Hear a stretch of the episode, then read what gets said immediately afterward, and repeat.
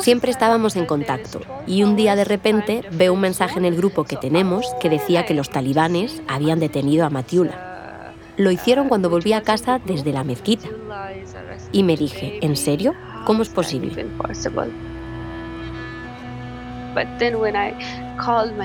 Llamé a Matiula, pero no cogía el teléfono. Entonces llamé a su hermano y le pregunté si era verdad. Y me dijo que sí.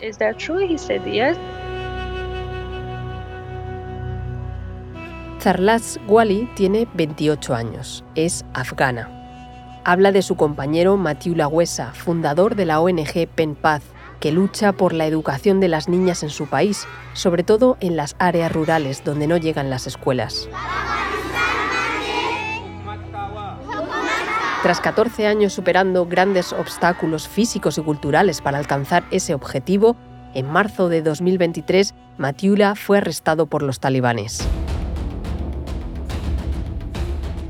A prominent activist for girls' education in Afghanistan is now in the custody of the Taliban. Now, they've confirmed the arrest of Matula Wesa, whose NGO PenPath brings mobile schools and libraries to the most remote parts of the country.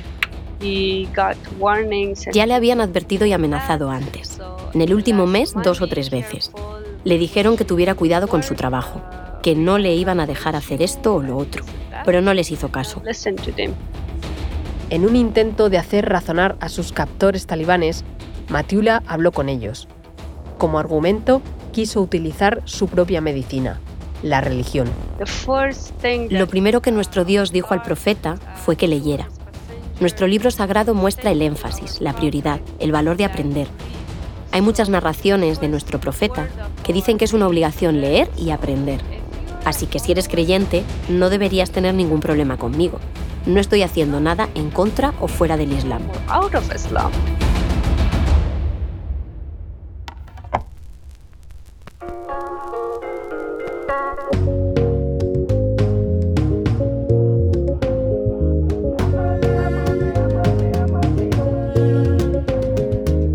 El maestro encarcelado. Capítulo 4. Afganistán.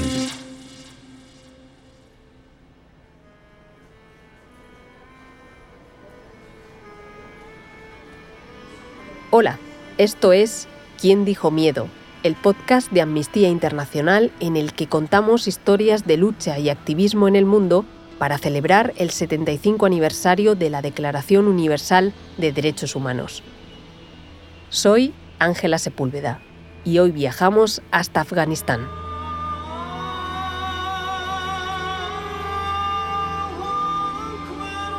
Cientos de personas corren en las pistas del aeropuerto de Kabul con la vaga esperanza de subir a bordo de un avión del ejército estadounidense que se dispone a despegar y marcharse muy lejos de un país a merced de los talibanes. Con las impactantes imágenes de las últimas tropas estadounidenses huyendo de Kabul en avión, Afganistán ha caído tras la niebla del olvido.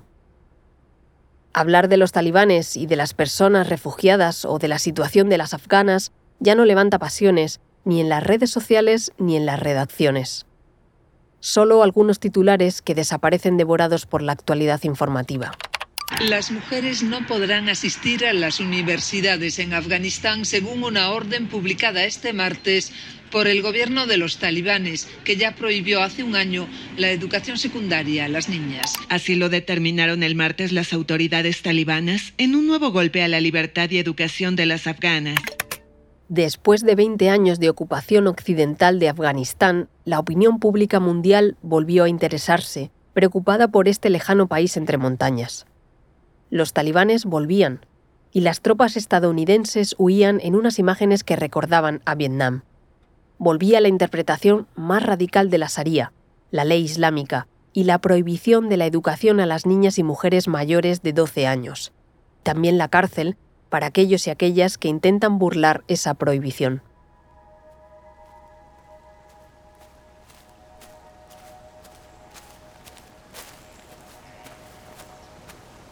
Matiula Huesa es un joven de 30 años. En las fotos y vídeos se le ve delgado, con una barba cuidada.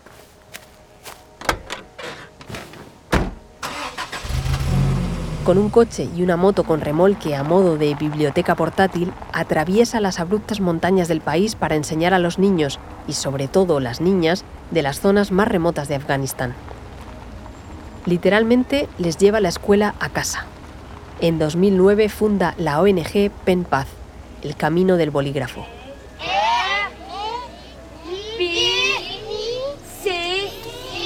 Decenas de estudiantes sentadas al aire libre, en mitad de la montaña, aprenden el abecedario en inglés. Enfrente, Matiula y otros compañeros y compañeras les enseñan también otras materias. Es la única manera que tienen de llegar a la escuela, o más bien, de que la escuela llegue a ellas. Zarlast recuerda el rol de Matiula en la ONG. Era más un formador, un entrenador. Supervisaba todo, aunque a veces pasaba también tiempo con las estudiantes y les daba alguna clase. Pero sobre todo monitoreaba todo lo que se hacía porque la organización era suya.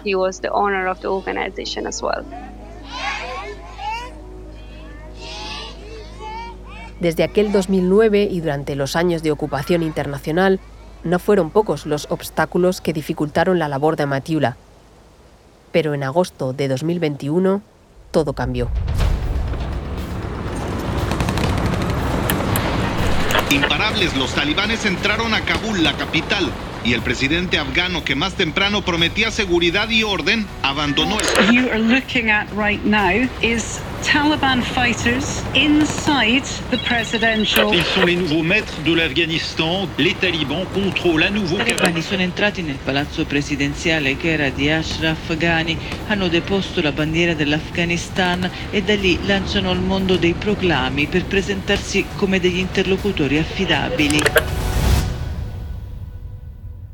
La noticia recorrió el mundo entero. Los talibanes retomaban el poder 20 años después de haberlo perdido tras la intervención internacional de 2001. Para Matiula, Zarlas y el resto de trabajadores de la ONG, el golpe fue demoledor. Los primeros días, mi equipo y yo estábamos muy deprimidos. Antes visitábamos a las familias en las áreas más remotas y pobres.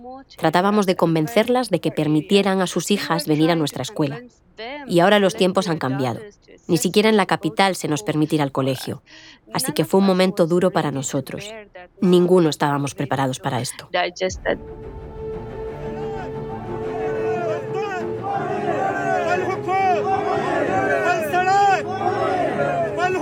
Estos sonidos se grabaron a algunos de los 3.000 voluntarios de la ONG Pen Path que se atrevieron a salir a la calle a protestar contra las decisiones de los talibanes. Exigían algo tan simple como poder enseñar a las niñas.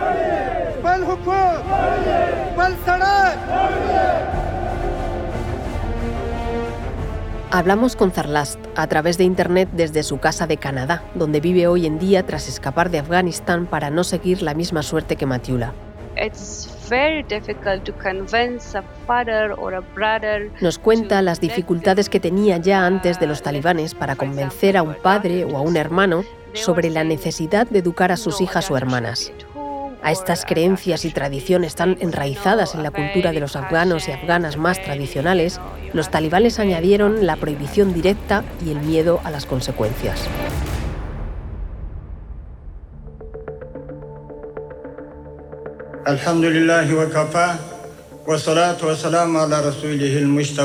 De Canadá viajamos a España para hablar con una de las periodistas internacionales que mejor conoce el país.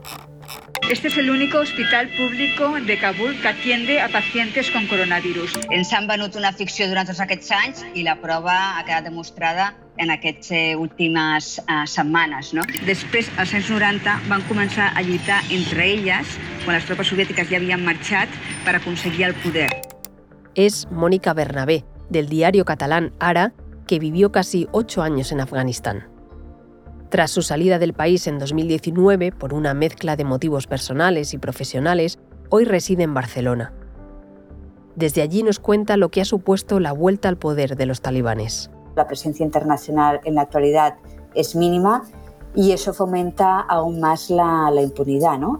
y sobre todo un retroceso en los derechos de las, de las mujeres afganas, que tampoco tenían todos los derechos ni mucho menos, siempre han sido ciudadanas de segunda, pero ahora su situación es aún más, más crítica y por último el país ha caído en una, una, situación de pobreza total ¿no? y además eh, el olvido internacional. Afganistán ya no interesa ni se habla de Afganistán.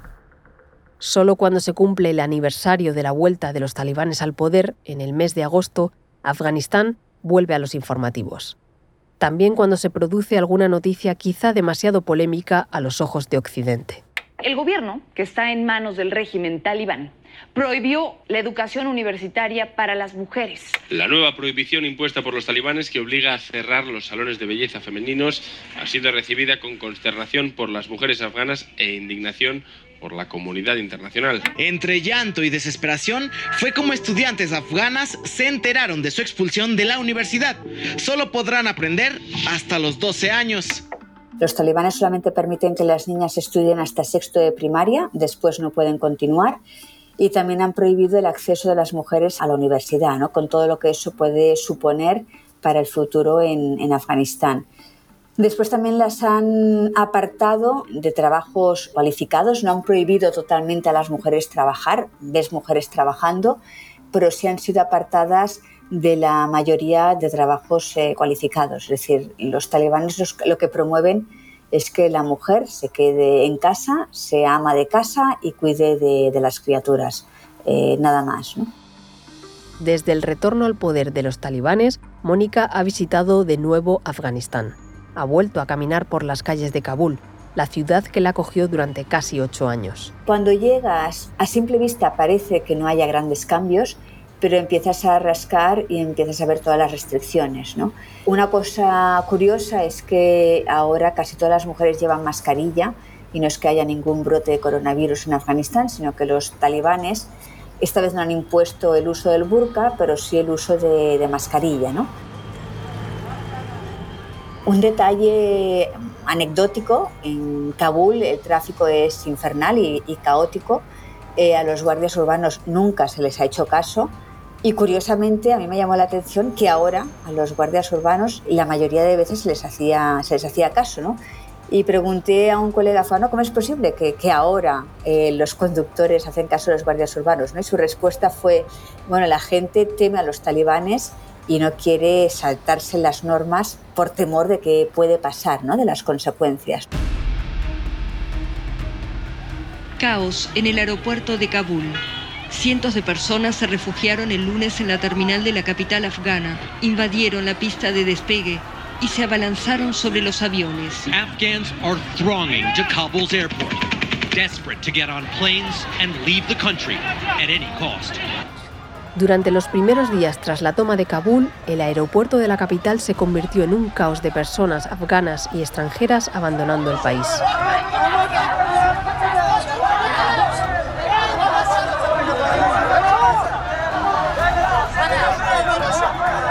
Este éxodo paralizó la ayuda y la cooperación internacional en Afganistán. Además, el Banco Mundial y el Fondo Monetario Internacional bloquearon los activos del gobierno afgano. Esto cambió por completo la vida diaria en el país.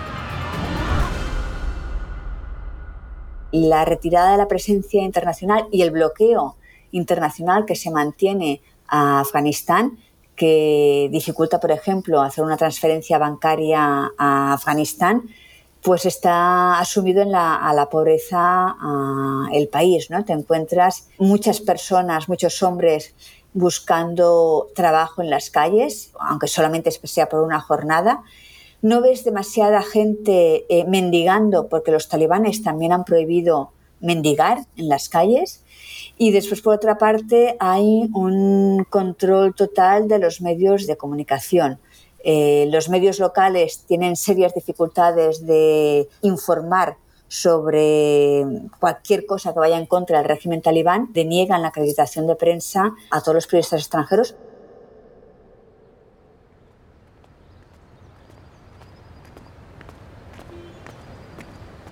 Estamos en Madrid, en el barrio obrero de Villaverde. En un modesto apartamento vive Elena. Hola, buenos días.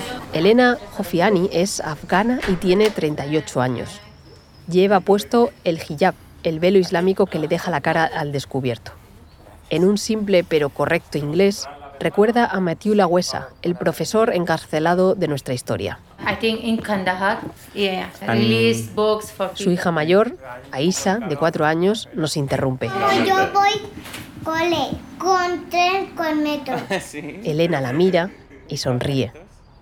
Si no hubiera huido de Kabul, su educación se habría interrumpido a los 12 años. Aisa tenía solo dos años cuando huyó de Afganistán junto a sus padres. Era septiembre de 2021, un mes después de la llegada de los talibanes. Entonces Elena llevaba ejerciendo como magistrada seis años. Estaba como siempre en la oficina. De repente un amigo vino y me dijo, los talibanes han entrado en Kabul. Tuve mucho miedo porque conozco cómo son los talibanes con las mujeres y con la gente afgana en general. En cualquier momento podían capturarme y matarme.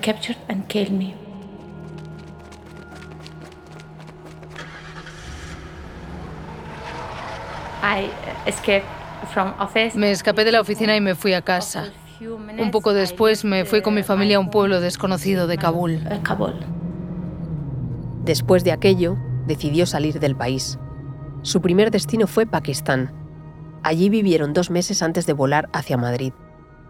La Asociación de Mujeres Juezas de España les ayudó a venir.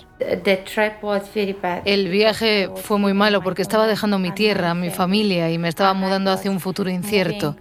Escapé porque había perdido todo. Había perdido mis derechos básicos, pero sabía que iba a convertirme en una inmigrante más que cualquier otra cosa. Los cuatro miembros de la familia de esta magistrada comparten hoy este pequeño apartamento con una mujer ucraniana que huyó de la guerra en su país. Uh, uh, con un nudo en la garganta, nos cuenta que están bien en España. Al menos se sienten seguros pero les preocupa su futuro. Ser magistrada y con una gran formación no es de utilidad para encontrar trabajo aquí. Su marido, experto en relaciones internacionales en Kabul, se está reconvirtiendo en instalador de calefacciones. Así es, muchas veces, la vida de quien tiene que abandonar su país. Dos años después de la vuelta de los talibanes al poder, Zarlast y Elena desde sus refugios en Canadá y España, mantienen los ojos puestos en Afganistán. Creo que la realidad actual que representan los talibanes no es la realidad de mi pueblo. Son solo una pequeña parte de una población grande. Afganistán está compuesto por 35 millones de personas. Los talibanes no son ni siquiera un millón. Así que, por supuesto, nunca podrán representar a toda la nación. Nosotras queremos educación. Todos los afganos quieren educación para sus hermanas, para sus hijas. A veces me duele llamarme a mí misma afgana, pero estoy segura de que los talibanes no pueden representar ni a mi pueblo, ni a mi país, ni a mí misma. La comunidad internacional debe usar todos los medios de presión necesarios para hacer caer a los talibanes, no reconocerlos e imponer serias sanciones sobre ellos. A priori, esta opinión de Elena puede resultar comprensible. Es decir, hay un grupo de personas que ha tomado el gobierno por la fuerza e impone restricciones y recortes de derechos a la población. Por lo tanto, la comunidad internacional no debería reconocer este ejecutivo y tendría que imponer sanciones contra él. Esto podría suponer que el bloqueo económico internacional se perpetuara en el tiempo, lo que agravaría aún más la ya profunda pobreza del país. Mónica Bernabé es consciente de esta dicotomía. Pero lo que no puede ser es que después de, 20 años de presencia internacional en que hemos vendido la moto, que nosotros estamos tan implicados por los derechos humanos eh, de la población afgana y por la evolución de Afganistán, que ahora nos lavemos las manos y decimos, ah, es que no es nuestro problema, ¿no? Ahora no podemos pretender que la población afgana por ella sola resuelva la, la situación cuando nosotros hemos alimentado la situación actual, ¿no? La verdad es de que la solución es difícil, ¿no? Porque por una parte dices, bueno, sí, negociar con los talibanes. El régimen talibán lo que reclama es ser reconocido como gobierno legítimo de Afganistán y que se acabe con el bloqueo internacional. Eso posiblemente permitiría ayudar a mejorar la situación económica, la desastrosa situación económica. Eh, por otra parte, eh, la cuestión es, ¿eso daría alas al fundamentalismo islámico del régimen talibán? Lo que sí que está claro es que la no presencia internacional en el país lo que fomenta es la impunidad total. La verdad es que los talibanes están fomentando, como he comentado, una islamización total de Afganistán. Afganistán es un territorio con una orografía muy complicada y difícil de controlar en, su totalidad. Por tanto, de la misma manera que pasó en el pasado, se puede convertir en otro santuario de grupos terroristas. ¿no? Espero que desde Occidente no volvamos a abrir los ojos cuando la situación esté demasiado descontrolada y nos salpique a nosotros, ¿no? que hagamos alguna cosa eh, antes para cambiar la situación en Afganistán. En este aspecto, pese a las dudas planteadas anteriormente, Mónica discrepa con la posición sancionadora que antes comentaba Elena. Yo creo que, eh, no se puede olvidar Afganistán y tenemos que mantener una presencia y negociar dentro de lo posible con el régimen talibán.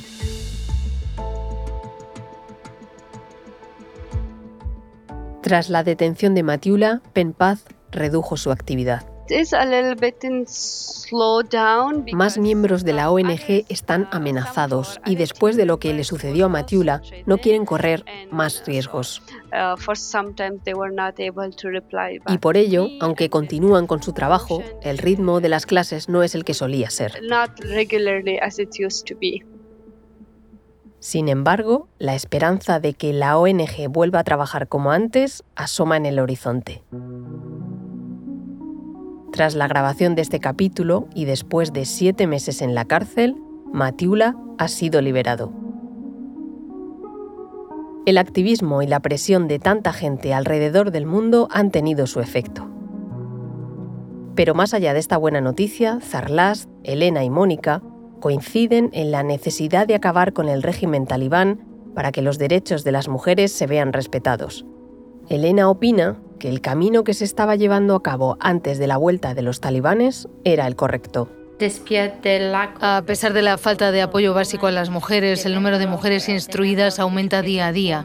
Durante los altibajos de la historia de Afganistán, no se puede encontrar ningún periodo en el que las mujeres hayan podido aumentar tanto sus conocimientos y su nivel de educación. Esto, junto con el esfuerzo por la mejora personal, la esperanza de mejorar su situación, se esperaba que a largo plazo las mujeres pudieran ocupar puestos mejores y más importantes y participar en las decisiones del gobierno.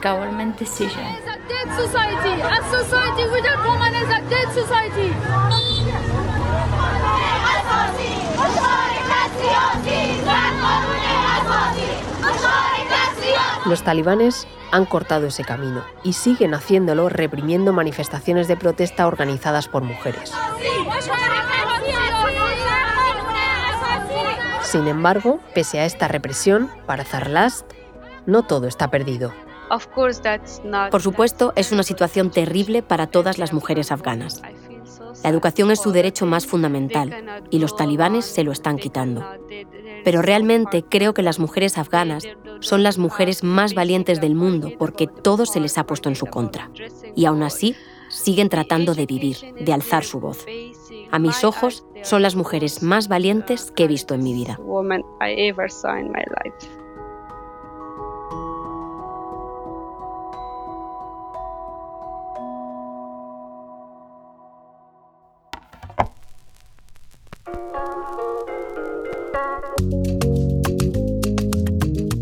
¿Quién dijo miedo? es un podcast original de Amnistía Internacional. Producido por The Voice Village. Dirección, entrevistas y guion, Edu Marín. Narración, entrevistas y asistencia en guion, Ángela Sepúlveda.